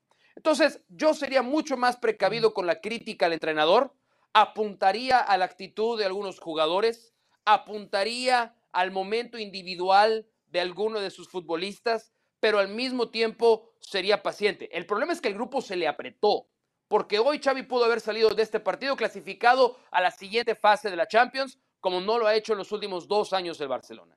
El grupo se le apretó, pero yo sería, yo no sería tan duro con el entrenador porque, se puede tener una combinación entre Guardiola, Cruyff, Mourinho, el que ustedes me digan. Pero si los futbolistas no están, pues tampoco es mago este cuate. No puede hacer actos de magia ni milagros. Y este equipo hoy, desde lo físico, es muy frágil, es muy vulnerable. Y el entrenador ha buscado soluciones y no da con la tecla todavía. Jorge, déjeme eh, agregar eh, cosas. Siempre en Barcelona polariza. Démosle un poquito de crédito al Shakhtar partidazo que dieron. Son futbolistas, muchos de ellos tienen a su familia en un país que sigue pasando una situación difícil, un equipo que no tiene la ventaja de la localía, hoy jugaron en Hamburgo y la verdad, tienen un partidazo tácticamente disciplinados. El gol del Shakhtar, la verdad, hoy lo deberían de poner en el top 10 de Sport Center. Ese cambio de frente, el centro después al espacio, el cabezazo para vencer a Ter que coincido con Jorge Ter Stegen, ha sido el mejor futbolista del Barcelona en los últimos partidos, fue un gran planteamiento y una gran ejecución del Shakhtar. Segundo, lo que decía Jorge y Mauricio, el grupo se le complicó, no por la clasificación, el Barcelona va a clasificar, pero hoy está empatado en puntos con el Porto. Clasificar segundo significa que al Barcelona en la ronda de octavos le puede tocar un rival mucho más complicado y este equipo a día de hoy no ofrece certezas por distintos motivos. los lesionados, el técnico que está buscando variantes y muchas veces no termina atinando con esas variantes. Y Xavi tiene una deuda pendiente. En la liga muy bien, la liga pasada la ganó con muchísima autoridad. Ha dirigido 20 partidos en Europa, Champions en Europa y Europa League. Nada más tiene 7 victorias. Hoy es un tropiezo más para Xavi y la verdad, qué razón que tenía Gundogan en un partido como hoy, uno busca un poquito de rebeldía. Y la verdad, el vestidor del Barcelona es medio pecho frío. Tiene razón. Sí, sí, bastante. Bastante, bastante. se salvan porque tienen Araujo, ¿eh? se salvan porque tienen Araujo, si no sería. A veces también se le tira el pechito a Araujo también, a veces también. No, no, Araujo. Araujo es el que pone ahí. Araujo, sí, sí, a veces zaguero. Hoy es el mejor zaguero del mundo a veces, con un problema veces, enorme. No, no lo es, no es el mejor. Se lesiona constantemente. no, no, existe un mejor zaguero hoy. No es mejor que Rubén Díaz. Sí, Rubén Díaz. Muy a Rubén Díaz mucho mejor que él. No superior, muy superior a Rubén Díaz. Pero bueno. No, eh, no, por favor, no, no. no una cosa, una cosa. una cosa, porque en, el titular, en el titular que me pone la producción. dos vueltas, Araujo, por favor. Escucha una cosa. Bueno, hoy. ¿De qué hablamos? Hoy, hoy, no, que dos vueltas. O sea, tampoco así. No, ¿Qué razón? tres. Le da tres vueltas. Araujo a Rubén Díaz. Por favor. Dos vueltas Araujo a Rubén Díaz. Araujo mejor que Rubén Díaz. Araujo a Rubén Díaz. Decía, señora, se cae a pedazos. Esa está buena, esa está buena, esa está buena. No, no, Mauricio, no seas así, tampoco. no, tampoco bueno, así. tampoco así. a mí me gusta la comedia, pero, pero no uno de los mejores centrales. Hablando de eso, coincido con Del Valle toda la jugada para el gol del Shakhtar Donetsk, pero lo de Christensen, por Dios. Ah, no, perdió toda la referencia. se lo quedó mirando. Pierde la marca, lo va a marcar por, por delante al, al goleador del Shakhtar. Por Dios, por Dios. Ojo con lo que reporta Moisés Llorens desde Barcelona. ¿Qué está diciendo? Hay futbolistas, hay futbolistas que ya no le creen el discurso a Xavi. Ah, está claro. desde Barcelona. Sí, sí, no, no, no, está claro. Pero, pero ojo, ojo. También, Hay una, también, Mauricio. No, pero, pero, pero, no se pueden equivocar. No se, primero que ese un titular tendencioso, yo no lo dije así. Yo no creo que Xavi deba salir hoy del Barcelona. Creo que el no, no, creo no, que no, ahí, dice claramente no se le cae una idea a Xavi yo lo escuché, yo lo escuché. yo no dije yo lo escuché.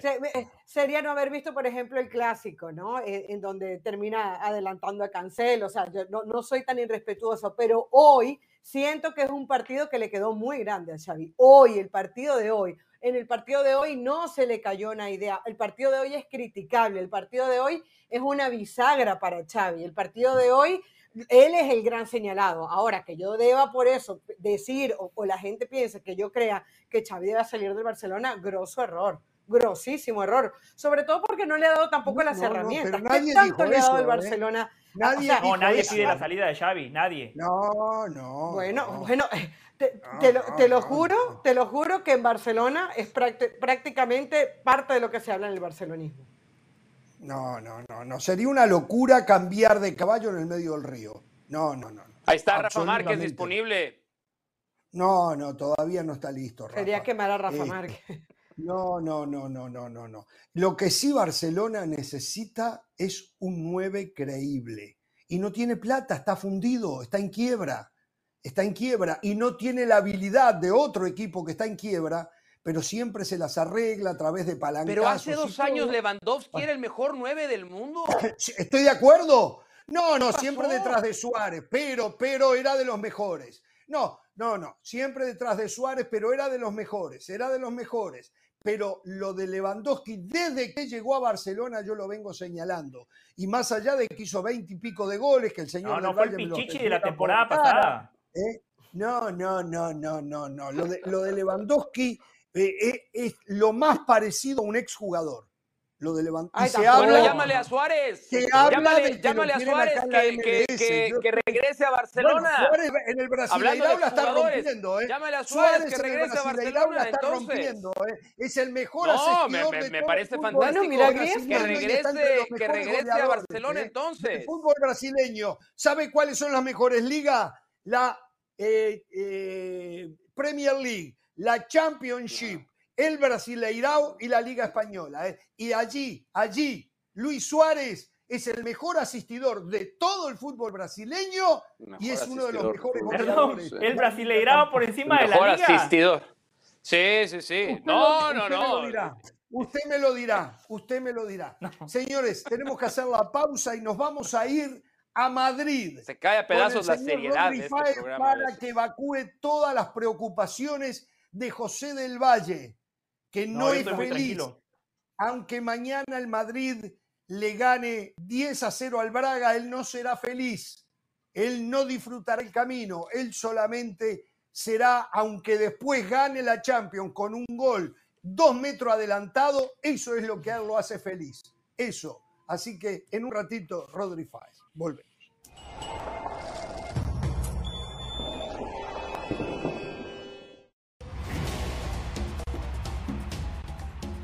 Muy bien, continuamos en Jorge Ramos y su banda y nos vamos a la capital de España, nos vamos a Madrid, porque mañana el Real Madrid enfrenta al Braga por la Champions, un partido que debería de ser un trámite para el elenco que dirige Carleto Ancelotti. Señor Rodri Fáez, hacía mucho tiempo que no tenía el honor de contar con su presencia aquí en Jorge Ramos y su banda. Una porque yo estuve de vacaciones y por ende aquí estaban a cargo del programa Pereira, del Valle, de las Salas y seguramente sentían que usted le podía quitar brillo a ellos, por lo tanto lo dejaban de lado, ¿no? Este, pero quiero que sepa que la puerta de este programa siempre está abierta para ustedes. ¿Cómo anda, Rodri? ¿Qué tal, Jorge? ¿Cómo estás? Bueno, eh, acuérdate también que tenemos ese contrato firmado entre tú y yo que si no es contigo yo no entro. Eso, es cierto. Eso es verdad. Eso es verdad. Otra cosa que hoy yo tenía que dar la cara hoy, yo tenía que dar la cara hoy porque me cuentan que Moisés Llorens en un día tan importante no ha dado la cara hoy. Entonces, para que veáis cierta presencia, claro, es que está en una, estará en una cueva escondido, no lo sé. Eh, nos dicen, nos dicen que mandó un mensaje, pero sin dar su ubicación, donde indica que los jugadores de Barcelona ya no le creen a Xavi. Eso es todo lo que sabemos hoy de Moisés Llorens. Eso es lo que dijo José del Valle hace un momentito acá. ¿eh? Pero bueno, eh, eh, del Valle tiene sumas preocupaciones con, con, el Real Madrid, principalmente lo que tiene que ver con el, la nueva figurita del Real Madrid, que muy pronto, me imagino, yo decía, van a aprender la maquinaria blanca para empezarlo a promocionar rumbo a la, al balón de oro, eso es costumbre, eh, eh, donde seguramente ya Vinicius no será el fenómeno del que me hablaban el año pasado, donde seguramente Mbappé ya no es tan fenómeno como ellos decían que era porque ahora tienen a Bellingham. Pero eso es tema para otro momento. A ver, primero Bellingham, mañana, eh, titular. Veremos a ver, veremos a ver, porque fíjate que hoy por la mañana Ancelotti ha dicho que, todavía no lo sabe, todavía no lo sabe porque tiene una especie de luxación de hombro, pero que todavía desde el club no te acaban de confirmar. Eh, yo creo, creo que, viendo un poco lo que hay, creo, eh, o sea, es una opinión, no es información, pero me da la sensación de que mañana no tiene que forzar Jude Bellingham, porque el Real Madrid juega en casa, juega contra el Sporting de Braga, ya se vio la diferencia de equipos, de presupuesto, de banquillos en el partido de ida en Portugal, y que mañana, aún estando bien Jude Bellingham, fuerce, me parecería una insensatez, porque ya hemos visto lo que pasa con el jugador inglés cuando no está bien, como pasó la pasada jornada el domingo contra el Rayo Vallecano, que al final no puedes estar al 100% y el resto de momento ni está ni se le espera. Vinicius, Rodrigo, ya me contarán en su día Ancelotti y los suyos por qué no cuentan con Brahim, bueno, etcétera, etcétera, etcétera. Por tanto, vamos a ver qué ocurre mañana. Pero yo, si me dais la, pregunta, como opinión os digo que quiero que mañana Jude Bellingham no va a jugar como mínimo de inicio, no creo. Sería lo lógico, ¿no? Ahora, el tratamiento, ahí debe haber un sector, una zona inflamada y va a necesitar descanso, eh, descanso y mucho tratamiento, seguramente eh, eh, frío y, algún otro tipo de terapia, ¿no? Y eso requiere a veces 20, 25 días para que más o menos se normalice. Este, posible equipo asumiendo que Bellingham no juega, eh, jugaría Modric de titular junto con Cross. Eh, Chuamení está, está suspendido, ¿no? Lesionado. bueno, Chuamení está lesionado, está lesionado. Lleva, está lesionado. Va, a estar dos meses lesionado. Eso. Yo, yo creo que, mira, yo Valverde ¿eh, ahí en ese mediocampo. ¿Eh? Sí, yo, estoy contigo en ese aspecto, que creo que eh, Modric y, y Cross mañana pueden tener la opción de volver a compartir titularidad. Más que nada porque al final también es un guiño, ¿no? De cara a los veteranos del, Real Madrid, decir, oye, eh, en un momento de transición en el que está ahora mismo el Real Madrid, Suamení está lesionado, va a estar dos meses casi en el dique seco, por lo cual es un partido plácido para que Modric y Kroos recuperen sensaciones, no se quejen de minutos, para que Arda Guller también tenga opciones en la segunda parte, para que Brahim también tenga minutos, por lo cual eh, no se sabe exactamente por dónde va a tirar Ancelotti, sabiendo que va a tener que rotar. Yo creo que va a rotar bastante, me da la sensación, y lo que, lo que sí que nos dicen es que no quiere arriesgar porque sabe que está en un momento muy complicado de la temporada, con ese nuevo descanso de selecciones a la vuelta de la esquina, y teme que haya alguna lesión más, que llevan bastantes en el Real Madrid. Eh, no tengo el calendario para Inglaterra, pero eh, Bellingham normalmente es Bellingham y 10 más en Inglaterra. El, Madrid está pidiendo que no lo convoquen, está pidiendo o diciendo la sanidad del Madrid de que no debería de haber actividad con su selección? No, de momento no, no hay opción en, en, ese caso por parte del Real Madrid, ni intención. Más que nada porque, porque si al final eh, Jude Bellingham juega ya sea mañana o entra en la convocatoria, el fin de semana también puede jugar. Al final hay dos partidos entre medias que el Madrid sí puede eh, y si está disponible va a utilizarlo. Más que nada porque eh, lo vimos el otro día contra Rayo Vallecano. Jude Bellingham, si no tiene ese gol que sí que ha tenido en este inicio de temporada, seguramente por encima de sus posibilidades, pero ahí están esos resultados. Vinicius y Rodrigo no están ahora mismo como para como para llevar al Real Madrid hacia la, victoria. Se vio el otro día contra el Rayo Vallecano, no es la primera vez en Champions que se ve al Real Madrid con complicaciones. Recordemos aquel partido contra la Unión de Berlín, que a última hora el propio Jude Bellingham es el que salva un poco los muebles. Y, sería una. Yo creo que sería muy poco elegante por parte del Real Madrid que si Bellingham está disponible, pedirle a la selección inglesa que no lo lleve. Yo creo que sería una insensatez y el Real Madrid no suele hacer eso, no suele hacer eso, por lo cual juega contra Juega contra Malta y, y North Macedonia.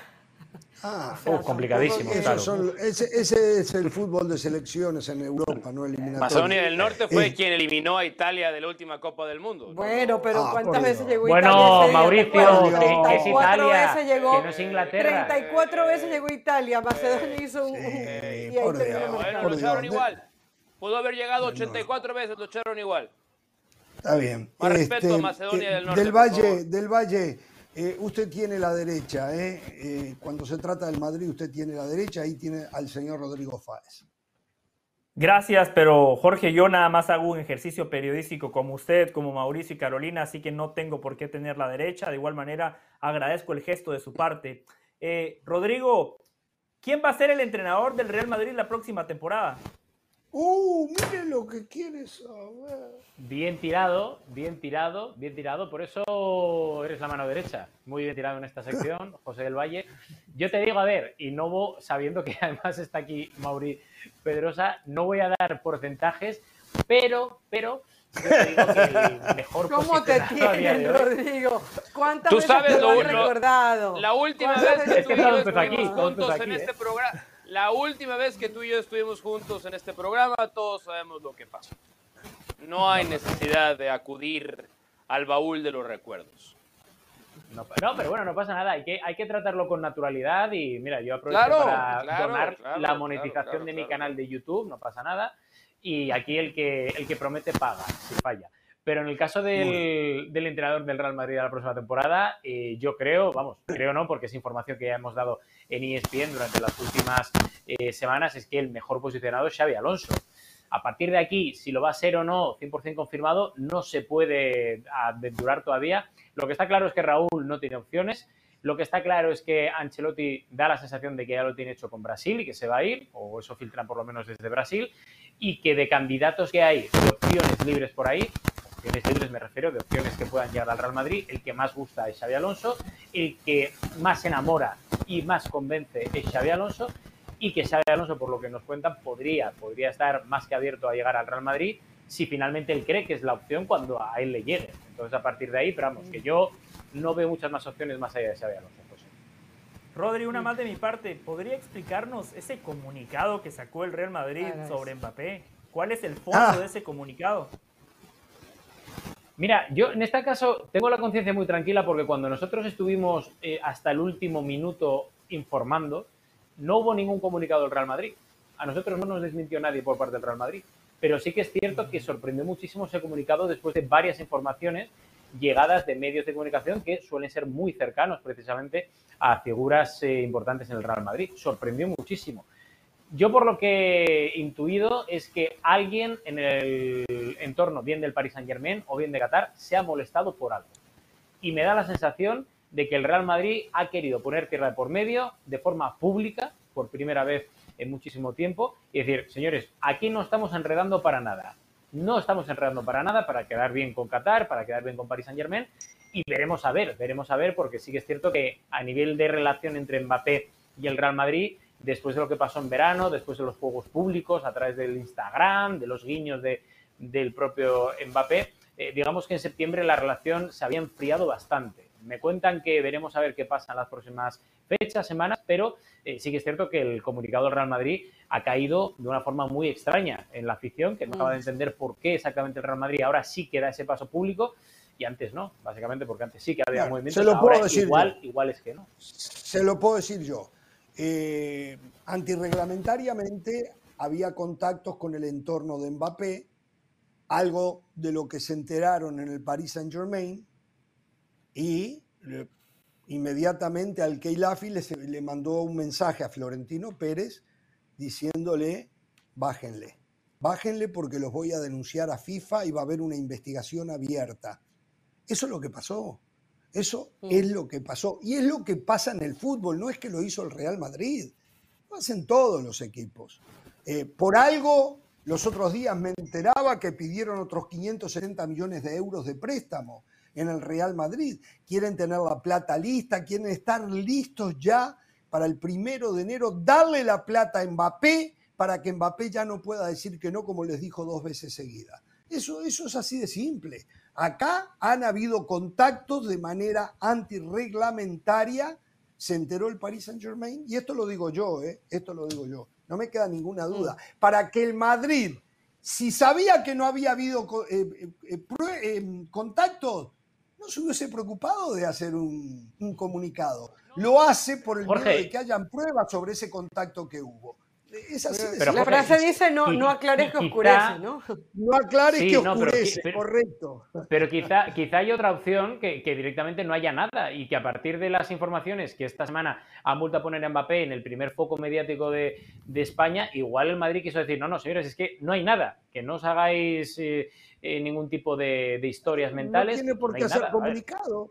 Si no hay nada, el que nada debe, nada teme. Si no había nada, no había necesidad de un comunicado porque no hay pruebas. Si hay un comunicado es porque sospechan desde el mismo Real Madrid que los cataríes tengan alguna prueba. ¿eh? Rodri, y... Así es, sí. Rodri, y fuera del tema de Mbappé, se plantea el Real Madrid en invierno dar un golpe en la mesa, que eso no es lo pero, que Pero ¿qué más? Fundido, sin plata. Pero, pero es que necesita un 9. Bueno, una cosa es lo que usted quiera y otra cosa es lo que, lo que necesita no, el 9 Real Madrid para ellos lo que es pueda. Mbappé. Es como que digan que yo soy arquitecto. para es que hay una realidad, Jorge. Este, este Real Madrid necesita nueve porque se lesiona de un hombre Bellingham y se queda sin va a ser el No es porque así del Valle. no sabe a quién poner entre Rodrigo y José Lu. Debería. Entonces, Rodrigo a veces funciona, pero no siempre lo hace. Y cuando pone a José Lu, no termina de hacer la diferencia. Por eso le pregunto a Rodri, ¿hay algún nueve que se asome en el camino? De momento no, claro. De momento, a ver, Hendrik sí que es cierto que es el 9, porque Hendrik, por lo que nos cuentan, no va a llegar como hizo Vinicius o Rodrigo en su día, de pasar por el Castilla o hacer una pequeña adaptación, sino que va directamente al primer equipo del Real Madrid, por lo cual es un jugador que a nivel de rendimiento lo está haciendo muy bien en Brasil. Veremos a ver luego cómo se adapta a la Liga Española y a la presión que entraña jugar en el equipo blanco, pero de momento, a ver, sí que es cierto que, hay mucha gente que dice, a ver, si Mbappé no firma a principios de año, es decir, los primeros días de enero, que ya puede hacer un precontrato con Real Madrid, ¿podría el Real Madrid decir, mira, ya está, me canso de Mbappé, me olvido de Mbappé y voy a por un delantero a mitad de temporada? A ver, por poder puede, pero sí que es cierto que en el Real Madrid nunca son eh, amigos de hacer ningún tipo de fichaje en el mercado de invierno. Ahí están eh, los datos y los antecedentes que nunca le han salido bien a Florentino Pérez ese tipo de fichaje y prefiere esperar más que nada porque al final eh, esto da muchas vueltas y quizá el que te dice que no en enero, igual en mayo te dice que sí. Perdón, perdón, Rodri, no entendí, pero eh, ¿estás especulando con la posibilidad de que el Madrid en enero ponga plata por Mbappé o simplemente eh, lo abroche para tenerlo a partir de junio? Eso es, o sea, yo me refiero a, abrocharlo ah. con un compromiso entre las dos partes que a partir del 1 de enero sí que pueden empezar, no a firmar, ojo, ¿eh? porque a principios de, año no puedes firmar con ningún equipo mientras tú tengas contrato en vigor con el Paris Saint Germain, pero sí que puedes llegar a un pacto privado entre caballeros, como quien dice, decir, oye, yo en junio me vengo aquí. Ah, yo creí que podía firmar. Em, mm. empezando al otro día que se termina el contrato con el Paris Saint Germain. Puede firmar un contrato que arranque al otro día que se termina el contrato que lo une al Paris Saint Germain. Yo creí que era así eso. Sí, a ver, tú puedes firmar algo privado entre dos partes, decir, oye, me comprometo a que el 30 de junio esto, pues, pero quiero decir, firmarlo como tal no se puede, o sea, es ah, oficioso, digamos así, ¿no? Un preacuerdo. Pero, es un poco lo que dices tú, Jorge, porque es una de las teorías que hay por, por el madridismo y por dentro incluso del, del propio club. El hecho de que decir, oye, si en los 15 primeros días del mes de enero Mbappé no firma, querrá decir que no quiere firmar, porque tanto que anda mm. diciendo que no, quiero jugar al Madrid, que si tal, que si cual, no sé qué, pues demuéstralo con hechos y llega a un acuerdo con el presidente cuanto antes, porque si no a partir del 15 de enero o del 1 de enero o del 30, cuando le dé la gana a Florentino, pues se cansará de una vez, que es también lo raro, ¿no? De aguantar tanto por un jugador y luego que no venga. Es un riesgo también que a nivel público en el Real Madrid se están... Ya ha quedado expuesto dos veces Florentino y el Real Madrid con el tema Mbappé, ¿no?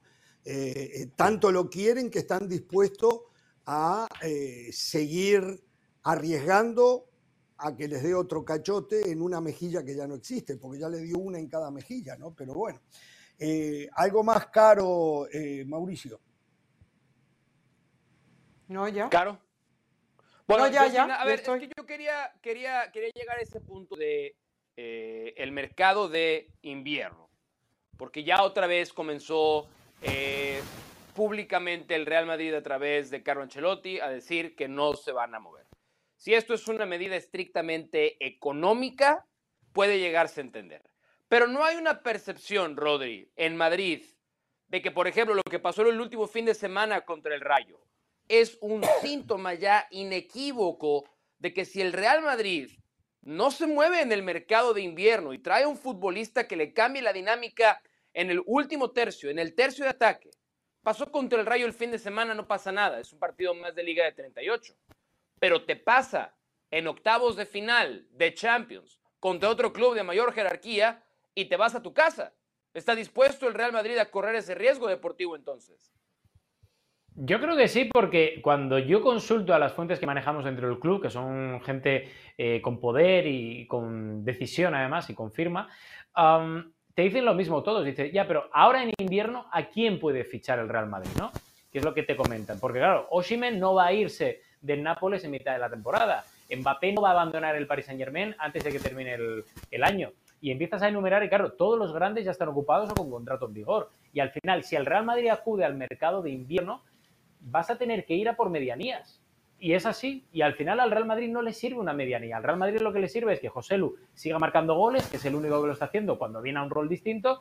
Y el hecho de que Vinicius y Rodrigo Goes, eh, bueno, José Lu lleva cinco goles de momento, Mauri, y es el único que está, porque Vinicius lleva dos en liga y Rodrigo creo que lleva uno. Y el problema es ese, que Vinicius y Rodrigo no acaban de arrancar cuando mucha gente contaba con esos goles porque se han ido los 30 o 40 que tenía Benzema antes. ¿Cuándo va a volver a salir la próximo, el, el, próximo gran producto de la fábrica del Real Madrid. ¿Cuándo, volverá? ¿Cuándo volveremos a ver? No, no, no, porque yo, yo hoy por lo menos vi a un Barcelona en el que Xavi perdió el partido. Me parece muy bien. Pero en el proceso a largo plazo, hoy terminaron futbolistas hechos. No está bien, está bien. Pero la, última de Madrid, lo de Rorro, lo de, lo el Real Madrid. ¿Cuándo ¿O para qué? ¿Para qué tiene fuerzas básicas el Real Madrid, Rodri? ¿Para qué las tiene? Para bueno, mira. Si no sale uno. Si no sale uno, no sale un jugador. No, no, y cuando se van, y cuando se van tienen que regresar. y cuando se van, tienen que, se van a otros clubes y luego tienen que pagar una plata para regresar. Esa mentira. No compréis esa mentira porque si vais a los datos de primera división, a todos los jugadores que hay en primera, eh, muchos de la cantera del Real Madrid están triunfando en primera y están en otros equipos del Real Madrid, o en otros equipos me refiero de primera no, No, no, no, pero, pero que triunfen en el Real Madrid. A mí que me importa que triunfe, a mí que me importa que triunfe Fran García en el Rayo cuando regresa al Real Madrid y la camiseta le queda así de grande. A mí que me sirve, pero por una cosa que, me sirve que vayan a jugar al Milan si regresan y no son tomados en cuenta por el entrenador. ¿De qué me sirve eso? Porque el Real Madrid, Mauri, el Real Madrid siempre ha utilizado la cantera en los últimos 20 años como producto a vender para luego poder reforzarse. Y al final, si miras hacia atrás, ahí están todas eh, las operaciones y los nombres que han salido de la cantera del Madrid. Agraf, Odegaard, toda esta gente, todas mini inversiones a nivel de fuerzas básicas, las han luego vendido para no tener que acudir a palancas u otras historias que otros clubes que han tenido que, llevar. y el Real Madrid creo que ha sido modélico en eso. modélico. porque es que no, no, llega ningún equipo, no llega ningún jugador arriba porque no hay ninguno que tenga la calidad o la exigencia del Real Madrid. Es que es así. Y, el, y el, problema es esto. Y el, y el, problema es justamente lo que estamos viendo hoy entonces.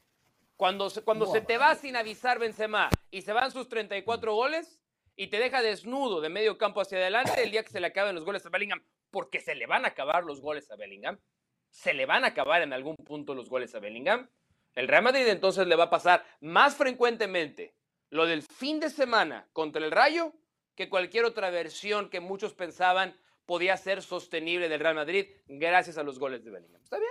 Sí, yo estoy, me parece de acuerdo, pero el Madrid es un equipo que tiene un modelo y ese modelo creo que al final hay que respetarlo, decir, oye, yo formo jugadores para luego venderlos a otros equipos y luego con ese dinero que estoy ingresando, para no tener que hipotecar otro tipo de bienes propios del, club, intentar fichar a los Camavinga, a los Chamení, a los... Perdón, perdón, perdón, están hipotecando el Bernabéu en estos momentos. Están ah, para construirlo, Jorge, pero todo, todo el mundo que está reconstruyendo su estadio, todos están pidiendo ¿eh? préstamos. Todos, que no es el único el Real Madrid. Ah, mal de otro consuelo de tonto. Decían que no. Perdón, acá en esta mesa, a mí me aseguraban que el Real Madrid no había gastado en los últimos dos años y que tenía 300 millones de euros para salir a buscar jugadores. Algo que le vendieron a ellos y ellos no se gastó 100 en Bellingham. Por aquellos que se, gastó 100 en Bellingham. Se gastó 100 ¿Eh? en Bellingham, claro. Eh, eh, es parte del préstamo que han hecho, mil y pico de millones. Ya hoy el Madrid tiene deudas muy cercanas a lo que tiene el Barcelona. Hace rato que se lo vine diciendo yo, ¿eh? Hace rato, pero, bueno. El Madrid, el Madrid, que está a castañas con Javier Tebas, el presidente de la Liga, es el único club que pone de ejemplo Javier Tebas, el que está en guerra con Florentino, sobre hacer bien los deberes a nivel económico. Ha vendido mucho, ha estado en Dana sin fichar para intentar pedir. son unos genios que no se agachan para que no se les vea la raya. Pero, Esa es la verdad. Y hay miseria que no se note. Lo manejan muy bien, lo manejan muy bien, son unos La franja de advertencia. Pero aquellos que tengan dos dedos de frente saben cuál es la realidad y qué hay debajo de todo. Por Dios, Jorge, imagínate las complicaciones a nivel económico que tiene el Real Madrid, que cuando se presenta a negociar por Arda Guller a última hora le dice, mira, estas son mis cuentas y estas son las facilidades de pago que tengo contigo. ¿Cuáles tiene el Barça? Fichado. Imagínate la complicación que tiene a nivel económico el Real Madrid, que hizo lo mismo contra el Borussia de Dortmund cuando fichó a Bellingham. Dijeron, para ti, toma. Tendría que bajar las cortinas. Sí, lo escucho del Valle. Jorge, yo solo, solo quiero decirle algo. Jorge, usted no nada más sabe de fútbol, usted sabe de negocios, ¿no? Los negocios alrededor del mundo se mueven a base de créditos. O sea, si usted tiene dinero. Eso es lo que decía el Barça. eso es lo que decía el Barça. eso mismo es lo que decía el Barça. Pero, pero es que usted no me deja terminar el punto. A eso voy, voy a terminar el eh. punto. Una cosa es pedir créditos para pagar sueldos y para fichar futbolistas. Otra cosa es pedir un crédito a un banco para financiar un estadio que se va a convertir en la capital de los entretenimientos en toda Europa. Un estadio que ya tiene a Luis Miguel, un estadio que según nuestro compañero ya lo tenían, ya tenían ese préstamo del estadio. Esa es la gran diferencia, no es así, No es así, Esa es la gran diferencia que usted no termina por entender. Si no sabe de negocios, bueno, no es problema mío. ¿Se acuerda usted que dijeron que el estadio les iba a costar 700 y pico de millones de euros y que todo estaba financiado con un banco estadounidense? Bueno, le aviso que el último préstamo, después de hacer eso, el último préstamo de hace unos meses atrás fue de 570 millones de euros. Fuera de aquello, fuera de aquello. Porque hay algo, hay algo que se llama inflación. Jorge, esta mañana fui a hacer la compra al supermercado. No la esta mañana yo no lo la calcularon la inflación. con la gente, Jorge, wow, me doy cuenta que el cartón de huevos cada día está más caro. La leche, la gasolina, hubo una pandemia, todo subió, Jorge, por se favor. Van a es lo que yo digo, porque tienes que calcularlo y tomarlo en consideración. Bueno, a ver. Por eso te eh, quedaste sin huevos, José. Por la inflación. No, me sobran. Me sobran. Si acabo de ah, comprar, te acabo de decir. que fuiste a buscar. Le acabo de como decir dijiste que, que fuiste a buscar, me usted preocupé puede venir por cuando ti. quiera, los puede No, no, tocar, no, se que los dijiste puede que fuiste a comer, los que usted quiera. que Cuando no venga, es más, comprar por la me cuentan que usted inflación, va a venir a Miami, que ¿no? Va a venir a inflación- Miami, que puede venir a mi inflación casa y aquí hay abundancia de huevos. Además, ir le, me comprar cuentan que a usted le gusta comer mucho no, huevo, ¿no? Me- Me cuentan que le gusta comerse muchos huevos. Quiero cerrar con esto, quiero cerrar con esto. Rodri, nos tenemos que, tenemos que hacer la pausa. Comentaba yo los otros días acá, se lo decía a los compañeros de la banda, que no tengo información, ¿eh? Simplemente a mí me gusta leer entre líneas. He visto últimamente que hay O una sea, el chisme. campaña montada para que Valdebebas pase a llamarse Florentino Pérez. En algún momento se habló que hasta el estadio podía cambiar de nombre a alguien que ni el propio Florentino Pérez va a aceptar y ya lo ha dicho públicamente. Me parece a mí que Florentino Pérez lo que está haciendo es terminar con el estadio que prácticamente está terminado, aunque dice que tiene grandes problemas de agua que se está filtrando, no sé si eso es verdad o no, que no quedó como pensaban que iba a quedar. Eh, armar un gran equipo que va en camino de eso, que va en camino de eso, ya tiene un extraordinario equipo y ahora cuando Guller empiece a demostrar sus condiciones, cuando llegue Mbappé y algún ajuste más, va a quedar una plantilla bárbara y se va a retirar Florentino Pérez. Estoy hablando de dos a tres años. ¿Hay algo? ¿Estoy mal? A mí, a mí lo que me consta es que, y lo que me dicen desde el club es que Florentino está en plena forma, que como todo el mundo, pues obviamente tiene una edad y que su retiro obviamente está más pues, pronto que hace unos años.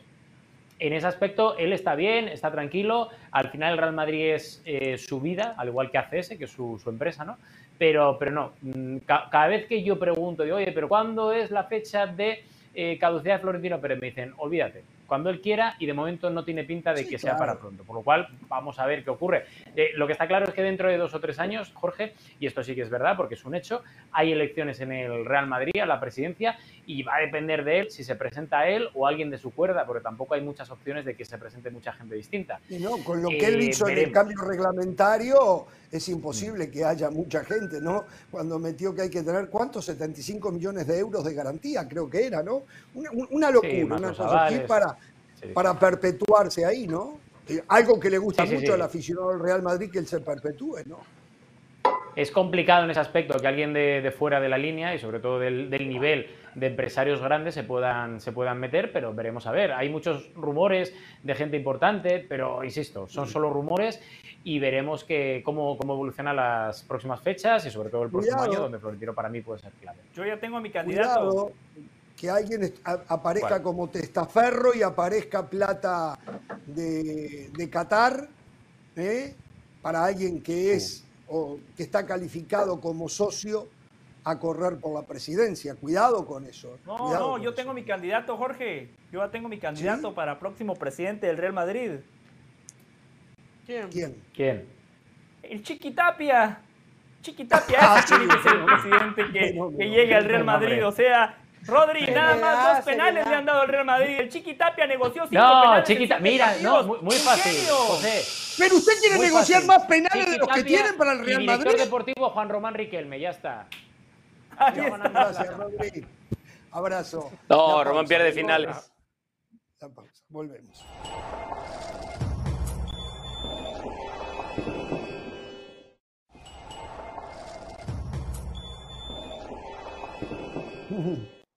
Eh, voy a hablar de algo que le encanta a Del Valle, a la señora de las Alas y a Pedrosa, de estadísticas. Me llega que hoy Erling Haaland superó a Mbappé en goles por torneos europeos.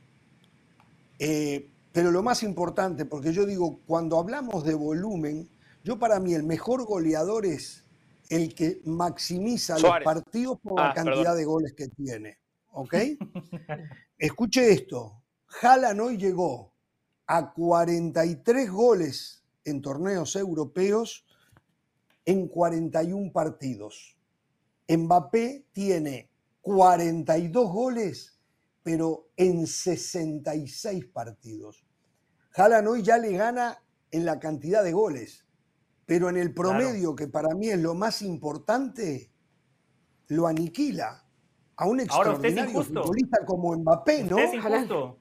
Yo le voy a decir algo, Haaland no necesita estadísticas para, para reconocer. a ver, yo solo doy números, no, no, no dije nada, no sé por qué soy injusto. Esto, esto es factual nos quiere, nos quiere señalar como que, ah, es que Haaland hay que ver solamente los resúmenes de cada partido para darse cuenta que se cansa de marcar goles. Haaland, ahora, llegó a un equipo que le sirve a Haaland. ahora, Mbappé es más jugador que Haaland, ¿eh? Mbappé es más jugador que Por eso le iba a decir, usted es injusto por dos motivos. Mbappé no es nueve. Marca muchos goles, pero no nueve, para empezar. Pero espere, si usted dice que puede jugar de nueve. Ah, no, puede jugar de nueve, pero no es nueve. puede jugar de nueve, pero hoy, hoy vio el partido. Hoy jugó Mbappé, Dembélé y Colo Ese es el tridente ofensivo del Paris Saint Germain. Ese es el tridente ofensivo del Paris Saint Germain. Y le iba a decir otra cosa. Hoy, Haaland marcó gol de penal. Si hubiese sido cristiano, usted hubiese preguntado cuántos de penal, pero claro, usted es convenenciero. Usted es convenenciero, ya la gente se dio cuenta. No, pero lo que no, lo que no han dicho ustedes.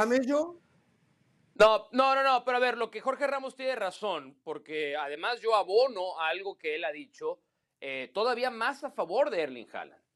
En los últimos cuatro años, Kylian Mbappé, a Kylian Mbappé le han puesto a su alrededor a los futbolistas que ha querido, ¿eh? Y más allá de que él no sea el 9 del equipo, él es el goleador del Paris Saint-Germain. Él es el encargado de hacer los goles. Cualquiera diría, oye, pues es que Haaland en el sistema de Guardiola va a ser mil millones de goles. Claro, pero Haaland, todos esos goles a los que hace referencia Jorge Ramos, empezaron en el Borussia Dortmund y en el Salzburg. Entonces, pensemos también en el mérito que tiene haber hecho los goles que hizo en el Salzburg después en una versión limitadísima del Borussia Dortmund y ahora sí ya aprovechando todas las virtudes que le da que la noticia acá no es Mbappé, ¿no? La noticia acá es el monstruo de goles que es Haaland. como goleador. Una muestra más de la, de la injusticia que se cometió en el Balón de Oro. Una muestra más de la injusticia que se cometió en el Balón seguramente, porque en el horizonte no hay otro Messi, seguramente si mantiene este nivel, a Haaland todos le van a querer dar el balón de oro, aunque como jugador con los pies no llegue al nivel que puede llegar de, de Mbappé, de Pedri, de, de No, no, pero yo me imagino a Jorge Ramos en los próximos meses diciendo la CONCACAF Champions League, la MLS es tan importante como la Champions. Usted va, usted va a seguir votando a Messi, Jorge, ya, ya lo tenemos claro todos, tranquilo, no pasa nada. Yo no voto, yo no voto. Si hubiese votado, hubiese votado a Messi. Bueno, pero usted es un líder de opinión, usted mueve masas, la gente lo escucha, usted, usted es Jorge Ramos, este programa lleva su nombre, Jorge Ramos. Eh, Jorge, no subestimemos el marcar goles tampoco, porque, porque, porque sin que no, no subestimemos el marcar goles.